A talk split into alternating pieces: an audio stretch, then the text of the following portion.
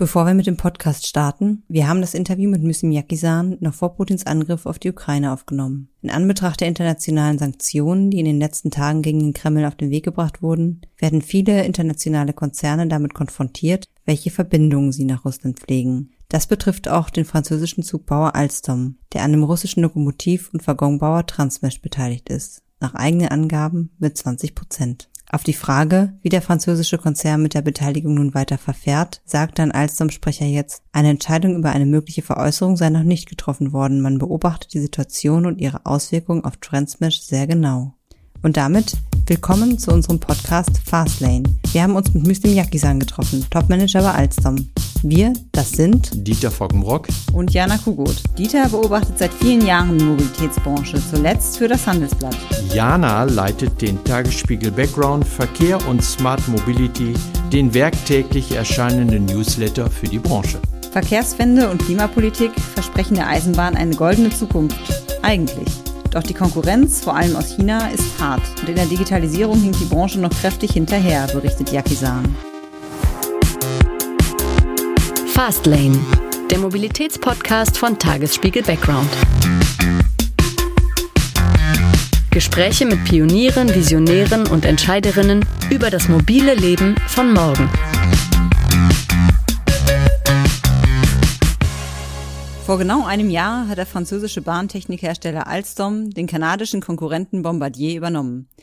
Mit 75.000 Beschäftigten und 14 Milliarden Euro Umsatz ist Alstom damit zum größten Zugbauer der westlichen Welt aufgestiegen. Gestiegen sind allerdings auch die Probleme. Bombardier hatte zu viele Aufträge angenommen, die kein Geld einbringen. Eine Altlast, die Müslüm Yakisan nun abtragen muss. Der 53-jährige Manager verantwortet seit Februar 2021 die Geschäfte in Deutschland, Österreich und der Schweiz und ist damit Chef einer der wichtigsten Regionen im Alstom-Konzern. Ja, willkommen bei Fastlane, Muslim Yakisan. Vielen Dank, vielen Dank für die Möglichkeit, hier diesen Dialog zu führen. Und ich freue mich drauf. Danke. Ja.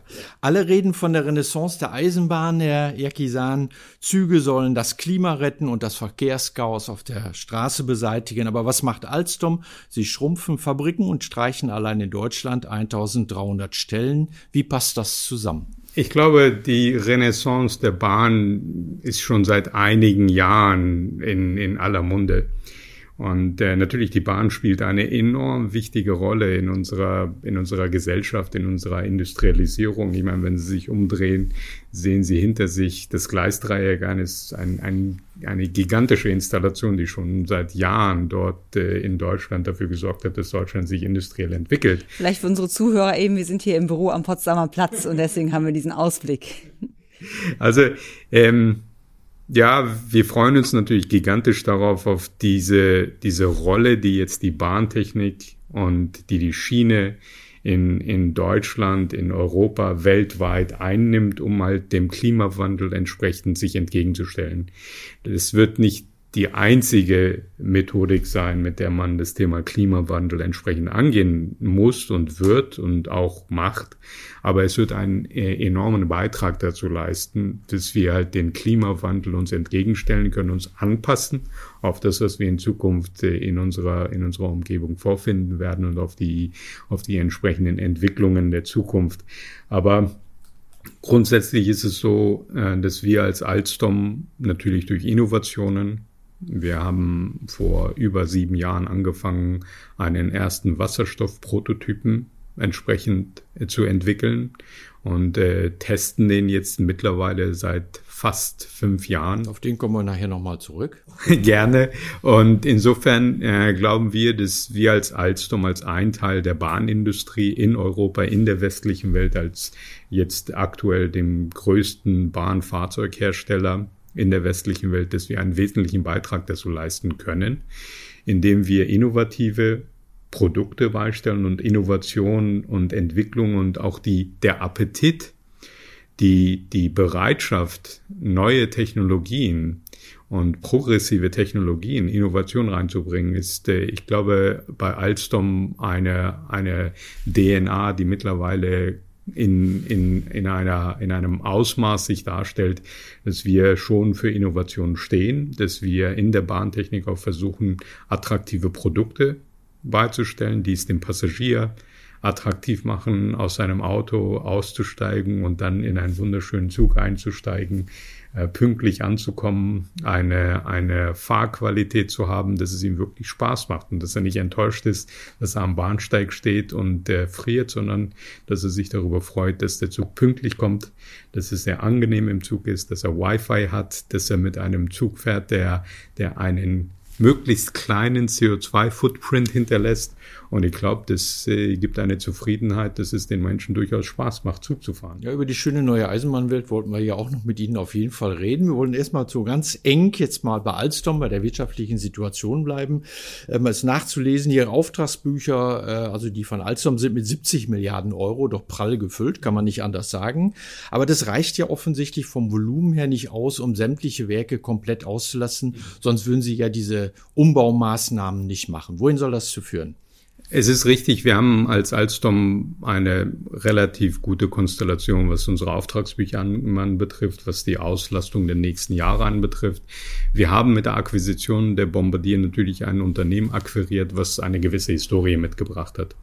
Und wir haben in den letzten äh, zehn Monaten nach der Akquisition uns das sehr, sehr genau angeschaut, haben auch die Anforderungen der Zukunft hier in Deutschland, was in den nächsten Jahren denn im Markt sich entwickeln wird, uns angeschaut und äh, sind zu dem Resultat gekommen, dass wir eine, eine Transformation initiieren müssen.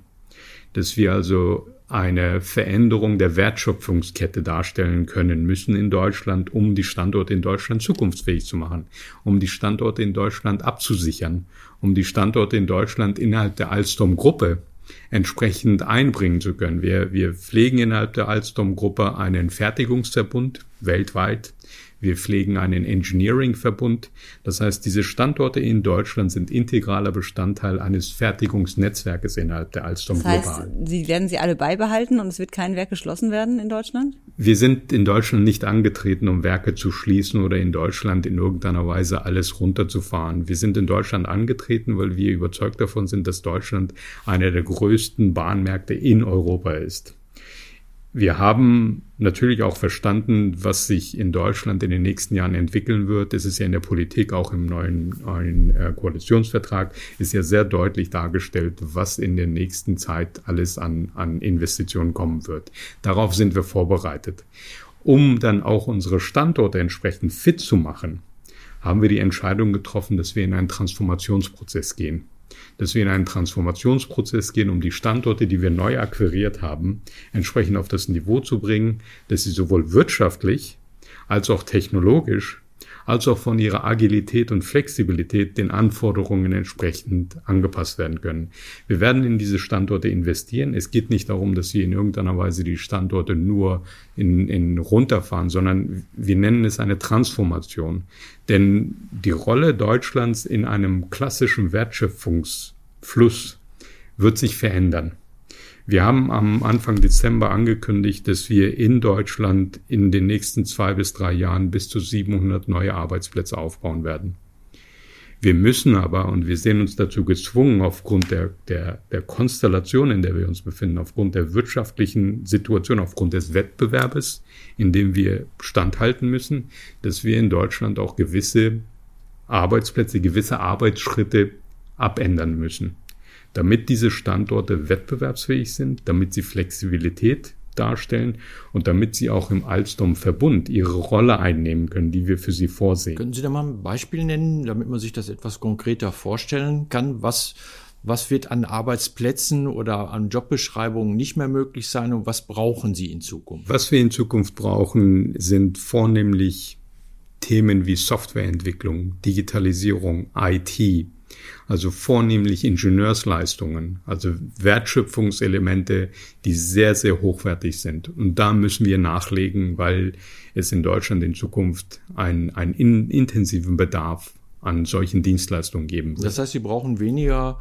äh, äh, äh, Beschäftigte, die Rahmen zusammenschweißen und Korrekt. Karosserien zusammenbauen. Korrekt. Korrekt. Also die reinen äh, äh, Fertigungselemente, ähm, da sind wir als Alstom in Europa in einer, in einer Form aufgestellt, dass wir überzeugt davon sind, dass wir die Anforderungen in Europa mit den Kapazitäten, die wir europaweit haben, sehr, sehr gut abdecken können. Und wie wollen Sie da die Mitarbeiterinnen und Mitarbeiter mitnehmen, die jetzt schon äh, bei Alstom beschäftigt sind? Also wie ähm, können diese vielleicht auch die neuen Anforderungen erfüllen? Gibt es da verschiedene Programme oder Vorhaben, Selbstverständlich. um die mitzunehmen? Also wir haben auf der einen Seite einen, einen Bedarf an, an neuen abgewandelten Jobs.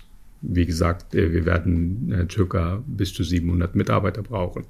Natürlich werden wir versuchen, Leute umzuschulen, Leute anders auszubilden, weiterzubilden, bis zu welchem Grad uns das möglich sein wird, das werden wir in jedem individuellen Fall anschauen. Und glauben Sie mir, es fällt uns auch nicht leicht. Also wir haben es, wir haben es uns wirklich nicht leicht gemacht, mit diesem, mit dieser Diskussion zu starten. Es ist ja lediglich eine Diskussion, die wir jetzt starten, eine Verhandlung. Äh, wir gehen davon aus, dass das bis zu einem Jahr dauern wird. Die Verhandlungen jetzt. Dass wir diese Verhandlungen mit die der Umsetzung, Arbeit, wie lange wird die dauern? Ich schätze zwei bis drei Jahre. Okay.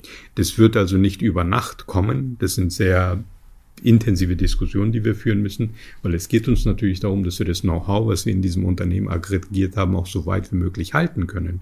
Und es geht uns nicht darum, dass wir blind einfach nur Arbeitsplätze in irgendeiner Weise abbauen, sondern es geht uns darum, dass wir diese Standorte fit machen, dass wir unsere Standorte wettbewerbsfähig machen, sowohl innerhalb der Alstom-Gruppe auch gegenüber unseren Wettbewerbern und dass wir diese Standorte auch attraktiv machen. Wir gehen davon aus, dass wir durch diese Transformation äh, Alstom als Arbeitgeber in Deutschland auch bei weitem attraktiver machen können und Alstom auch seine Rolle in Deutschland als größter Schienenfahrzeughersteller tatsächlich einnehmen kann. Und insofern ist es für uns eine Transformation, ein Veränderungsprozess, weil alles um uns hat sich verändert und auch wir müssen uns verändern, um unsere Position einhalten zu können und unsere Rolle in dem Bahnsektor in Deutschland spielen zu können. Dieses Thema hatten Sie ja eben mit Digitalisierung vor allen Dingen umschrieben, also das große Thema, das ja auch natürlich andere Industriezweige umhertreibt. Ähm, ähm, ich sage mal, da reden alle im Moment von Digitalisierung der Eisenbahn. Sie soll die Eisenbahn schneller, zuverlässiger, sonst was machen. Hört sich so ein bisschen wie das Pfeifen im Walde an, denn der Bahnnutzer, wenn ich das mal aus Kundensicht zu sagen darf, der erlebt die Eisenbahn ja, leider muss man dazu sagen, im Moment etwas anders. Sie hat permanent Verspätung, ständig funktioniert irgendetwas nicht. Mhm. Wie, wie, wie glaubhaft ist im Grunde genommen diese Digitalisierung? Was hat man sich darunter vorzustellen? Mhm. Ich, ich glaube, wenn Sie sich heute äh, Züge anschauen, wenn Sie sich tatsächlich mal in ein Fahrzeug, nicht nur als Passagier, sondern tatsächlich als, als Ingenieur in ein Fahrzeug hineinsteigen, dann sehen Sie, dass die Fahrzeuge, die wir heutzutage in der Industrie, die die Industrie abliefert, das sind Serverbanken auf Rädern. Früher haben wir immer über den Mechanteil gesprochen. Das waren die Türen, der Wagenkasten, das Drehgestell. Das waren klassische Themen, die man anfassen kann, wo man mechanisch genau wusste, was man dort fertigt. Man konnte gegenklopfen und hat einen Eindruck davon bekommen, wie solide das Produkt ist. Wir haben dann über den E-Teil gesprochen. Das waren die Motoren, das waren halt die Hilfsbetriebe, Umrichter. Wenn wir heute über einen, einen Zug sprechen, dann sprechen wir über drei wesentliche Elemente. Und unsere Fahrzeuge heute sind Serverbanken auf Rädern, weil so viel Software-Elemente drin sind. Weil die Mechanelemente bei weitem ins, ins, in eine, in eine Kategorie, in Kategorie kommen, wo wir sagen, die beherrschen wir sehr, sehr gut. Wo wir Nachholbedarf haben, ist, dass wir das Thema Software, IT, Digitalisierung einmal in die Produkte reinbringen und das ist ein Thema, was sich in den letzten Jahren intensivst entwickelt hat. Wenn Sie heute in einen Zug einsteigen, dann haben Sie dort drinnen eine, eine, eine Anzeige, die Ihnen On-Time-Daten übermittelt. Und das wollen Sie auch. Als Fahrgast wollen Sie genau wissen, wo Sie sich befinden. Sie wollen genau wissen, wann die Anschlusszüge kommen. Sie wollen so viel Information wie möglich bekommen, weil alles das, was Sie verunsichert, ist das, was Sie nicht wissen. Und wir wollen, dass der Fahrgast in einem Zug nicht nur in dem Zug sitzt und dass es warm ist da drinnen und leise und nicht rüttelt, sondern dass der Fahrgast genau weiß, wie seine Reise sich ausgestalten wird. Verspätungen, dass er auch darüber informiert ist. Ich glaube, man kann mit Verspätungen umgehen, wenn man darüber informiert ist. Wenn Sie wissen, ob Sie einen Anschlusszug bekommen und eventuell eine alternative Möglichkeit sich suchen müssen. Und Digitalisierung ist auf der einen Seite das Thema, dass wir das Produkt auf ein Niveau bringen, dass sie eine hervorragende Wi-Fi-Verbindung haben. Weil das ist heute ihre Erwartungshaltung. Sie steigen in einen Zug und sie wollen auf jeden Fall, sie müssen, für auch für ihre beruflichen Notwendigkeiten, müssen sie eine hervorragende Wi-Fi-Abdeckung haben. Sie setzen sich in einen Zug und sie wollen und sie müssen über alles informiert werden, was um sie herum passiert. Und sie wollen in einem Fahrzeug möglichst all das wahrnehmen können, was sie, wenn sie in ihrem Homeoffice sitzen oder wenn sie im Büro sitzen, sie wollen ja eine ähnliche Umgebung vorfinden und daran arbeiten wir. Sie wollen auch, dass die, dass die Fahrzeuge miteinander kommunizieren. Sie wollen ja auch als Fahrgast sicherstellen, dass die Taktung so ist, dass sie jederzeit einen Zug in einen Zug einsteigen können. Und es ist ja auch wunderbar, wenn Sie als Fahrgast wissen, es kommt jede halbe Stunde ein Zug nach Hamburg. Jede halbe Stunde kann ich in Berlin an den Bahnsteig gehen und ich weiß, dass da ein Zug nach Hamburg kommt. Sie müssen also nicht permanent in den DB-Navigator hineingehen und schauen, ob äh, der Zug kommt und wann er kommt, sondern Sie möchten eine gewisse Sicherheit haben, dass Sie planbar Ihre Reise gestalten können. Dieses Thema Digitalisierung für den Fahrgast wir gehen davon aus, dass der Fahrgast das auch durchaus zu schätzen weiß, wenn er ohne auf seine Uhr zu gucken oder ohne in den DB-Navigator zu gehen, einfach an den Bahnsteig gehen kann und sagen kann, es kommt jede halbe Stunde ein Zug nach Hamburg, ich kann dort einsteigen und ich fahre nach Hamburg. Was das Thema Digitalisierung auf der anderen Seite notwendig macht bei uns, ist, dass wir unsere gesamten Wertschöpfungsprozesse digitalisieren. Wir sprechen seit sechs, sieben, acht Jahren über das Thema Industrie 4.0. Auch das ist das Thema Digitalisierung. Wenn Sie heute in einen Fertigungsstandort gehen, dann sehen Sie dort kein Papier mehr. Und das ist auch ein Element, was wir als Digitalisierung in der Bahntechnik halt bezeichnen. Es ist also nicht nur der Fahrgast, der das zu spüren bekommt und der hoffentlich den Mehrwert der Digitalisierung wahrnimmt, sondern es sind ja auch die Fertigungsprozesse, die dann die Fertigung eines, eines solchen Produktes entsprechend attraktiver machen. Können Sie da ein Beispiel für nennen? Also von der Fahrgastseite, ähm, da, dass die Züge pünktlicher und zuverlässiger werden, aber auf der Produktionsseite, wo wäre da so ein konkretes Beispiel für Digitalisierung, wo wenn Sie, Sie Vorteile sehen? Wenn Sie heute in unser Werk nach Salzgitter kommen, dann äh, haben Sie in, in dem Shopfloor nur noch Leute, die mit iPads entsprechend das Produkt verfolgen, die Fertigung verfolgen. Unsere Fertigungsleiter können irgendwo in der Welt sitzen und können über ihr iPad oder über, über ihr Mobiltelefon Stellung dazu beziehen, in welchem Fertigungsprozess welches Fahrzeug ist.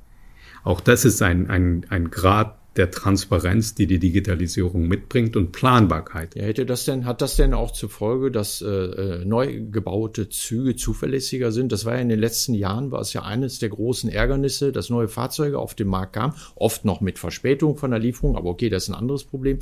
Aber dass diese Fahrzeuge dann nicht funktionierten, ne? also die berühmten Türen nicht und ich weiß nicht was alles. Und das war ja ein großer Ärger. Ganze Zuggenerationen mussten wieder aus dem Verkehr gezogen ja. werden. Ja, und äh, können Sie denn jetzt versprechen, dass sich das ändern wird, auch durch die Digitalisierung der Fertigung?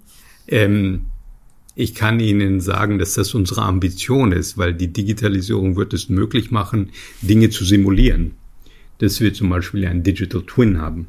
Dass wir so etwas nicht im Feld wahrnehmen, sondern dass wir mit einem digitalen Zwilling solche Themen bereits in der Fertigung, bereits in der Entwicklung simulieren können. Auch das ist ein Element der Digitalisierung, das den Fahrgast letztendlich zufriedenstellen sollte, weil er wird dann mit einem Zug äh, in, in unterwegs sein, der, der eine volle Funktionsfähigkeit demonstriert, weil wir als Industrie durch das Thema Digitalisierung halt das entsprechend simulieren, testen können, so dass der Fahrgast zufrieden sein sollte und der Kunde natürlich. Ja, Digitalisierung soll alles schneller und zuverlässiger machen. Wir wollen jetzt auch ein bisschen schneller werden und begeben uns auf unsere Fast Lane, unsere Schnellfragerunde. Das bedeutet kurze Fragen und äh, wir würden Sie auch um kurze Antworten bitten. Herr Jakisan, die Umgangssprache bei äh, Alstom ist Englisch. Warum Englisch? Alstom ist doch ein durch und durch französischer Konzern. Sehen Sie, das ist nämlich ein Missverständnis. Alstom ist ein, ein, ein globales Unternehmen. Alstom ist schon lange kein französisches Unternehmen mehr. Wir haben heute in Deutschland mehr Mitarbeiter als in Frankreich. Wir sind ein internationales Unternehmen und haben vor Jahren schon entschieden, dass unsere Firmensprache Englisch ist. Wir sprechen Englisch. Wenn ich in, mit, mit meinen Kollegen im Alstom-Leitkreis sitze, wird der gesamte Dialog über die, die zehn Stunden, die wir zusammensitzen, von der Begrüßung bis zur Verabschiedung, auch die Smalltalks, auch die, die, die Gespräche, die sie auf den Korridoren führen, beim Essen führen, sind alle in Englisch. Das war jetzt schon eine sehr lange Antwort, also machen wir mal schnell weiter. Sie waren fünf Jahre in China. Was lernt man dort für seinen Job in Europa? Ich glaube, die fünf Jahre in China waren sehr, sehr interessant, weil sie einen Einblick bekommen, wie kompetent die Chinesen sind. Und weil sie lernen, dort wirklich Respekt dafür zu haben, dass diese Menschen nicht unterschätzt werden dürfen. Ja, aus China kommt ja auch der ähm, staatlich gelenkte größte Zugbauer der Welt, die China Railway Rolling Stock Corporation. Ist der eine Gefahr für Alstom? Es ist ein Wettbewerber. Und sicherlich, ähm, ein Wettbewerber stellt einen immer vor Herausforderungen. Ja, es ist ein valider Wettbewerber, mit dem wir auf jeden Fall rechnen können müssen. Einmal aufgrund seiner Finanzstärke und äh, natürlich aufgrund seiner, seines Appetites zu innovieren, neue Produkte reinzubringen und seiner Aggressivität. Wir kommen zurück zur Technologie. Und auch zu dem Thema Wasserstoff, was Sie vorhin schon angeschnitten hatten. Ähm, Alstom ist äh, wohl der erste Zugkonzern der Welt gewesen, der einen Wasserstoffzug auf die Schienen gestellt hat. Ähm, es gab auch ein paar Bestellungen in Deutschland. Wir sind jetzt so in der Größenordnung von 40, wenn ich das richtig so nachgerechnet habe. Aber es hat jetzt so keinen richtigen äh, Bestellschub gegeben. Es sind keine Nachbestellungen gekommen. Ist so diese Wasserstofftechnologie schon wieder tot, bevor sie überhaupt richtig ins Rollen gekommen ist? Also ich glaube nicht, dass die Wasserstofftechnologie tot ist. Im Gegenteil.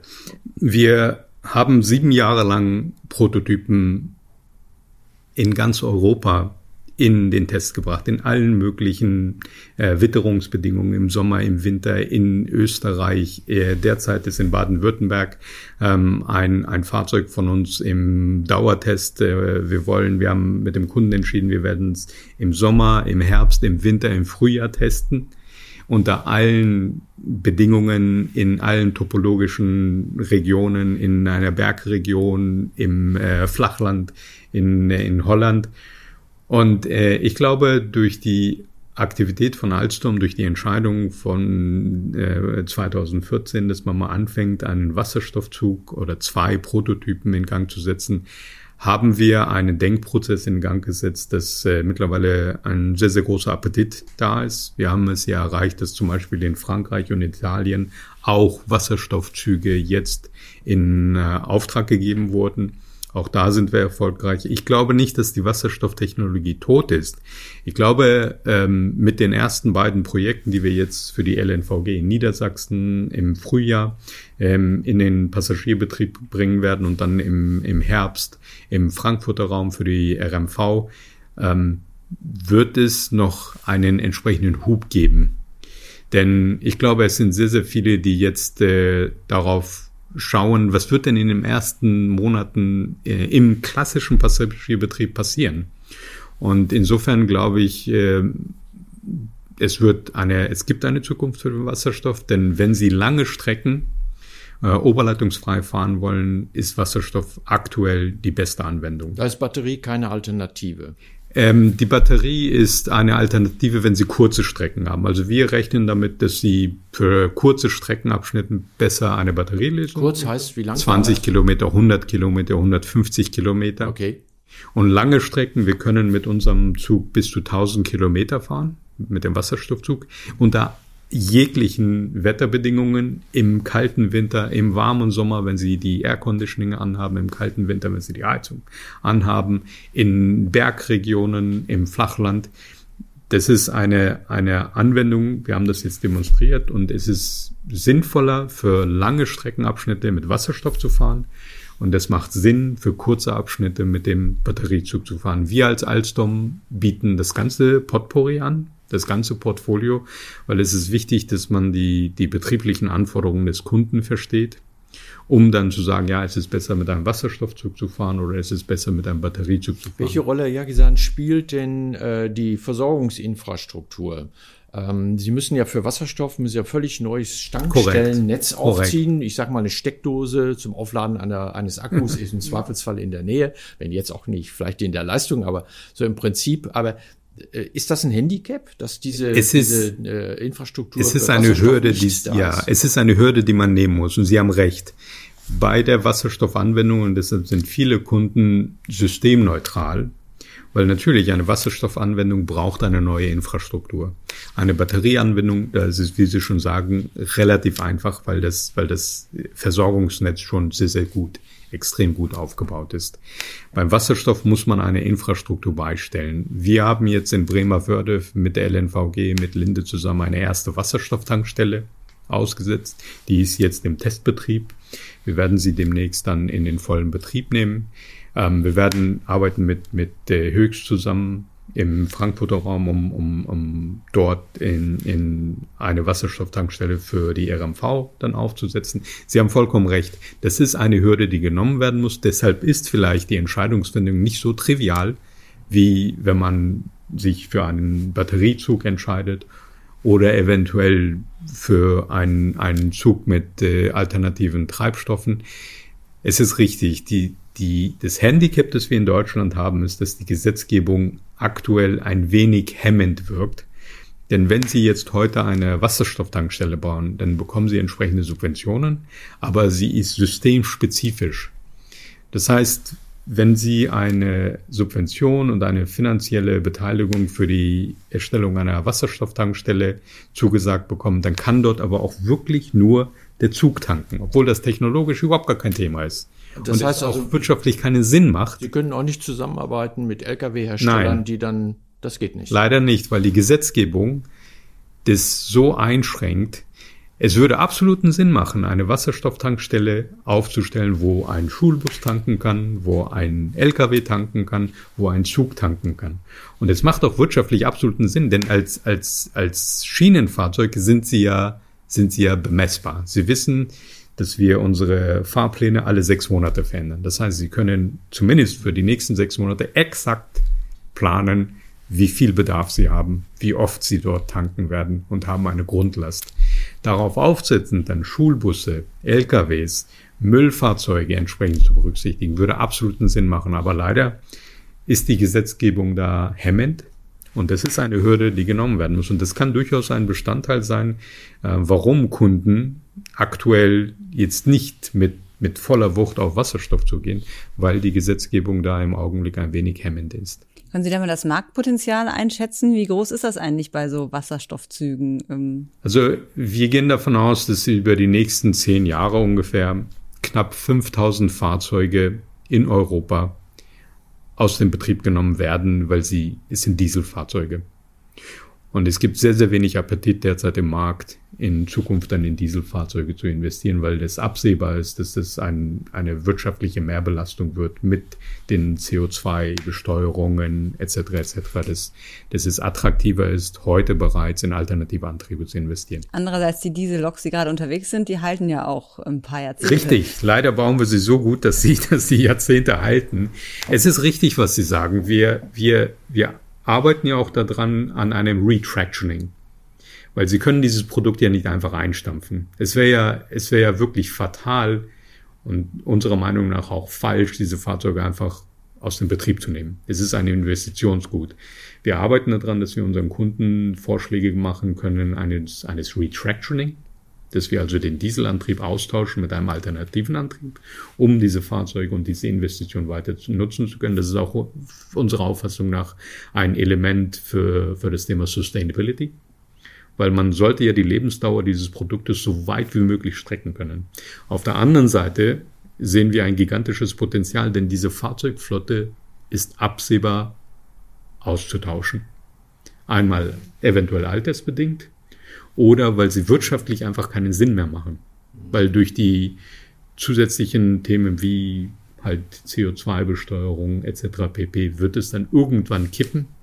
Und dann müssen wir als Industrie mit alternativen Lösungen dastehen. Die Eisenbahn der Zukunft der Yakisan soll ja nicht nur ökologisch sauber sein, sondern sie soll ja auch mehr Menschen befördern. Das ist ja auch der politische Wille, nicht nur der Bundesregierung, das gilt auch für, für andere Länder so. Äh, also selbst wenn durch Digitalisierung äh, von Gleisanlagen mehr Züge fahren können und äh, die Digitalisierung vielleicht auch die Steuerung des Zugablaufs ein bisschen beschleunigen könnte, aber, bei den Zielen, die gesetzt sind, reicht das ja hinten und vorne nicht. Die Züge müssen ja eigentlich mehr Menschen befördern. Und das ist auch richtig, was Sie sagen, denn es sind ja mehrere Elemente, die dazu kommen. Digitalisierung, Sie haben das richtig gesagt, man, man will pünktlicher werden, wird auch, es wird auch besser werden. Aber auf der anderen Seite können Sie auch die Zugfolge entsprechend reduzieren, so dass sie die Zugabstände reduzieren und höhere Kapazitäten reinbringen, dass also mehr Züge auf der gleichen Trasse fahren können. Und die Züge selber, kann man die denn, da kann man denn auch die Kapazitäten, also die Deutsche Bahn hat sich ja dazu entschieden, die ICE so lang zu machen, dass sie an manchen Bahnsteigen jetzt zurzeit nicht halten Wir können. gehen in zwei Richtungen. Auf der einen Seite gehen wir in die Länge, auf der anderen Seite gehen wir in Doppelstock Hochgeschwindigkeitszüge.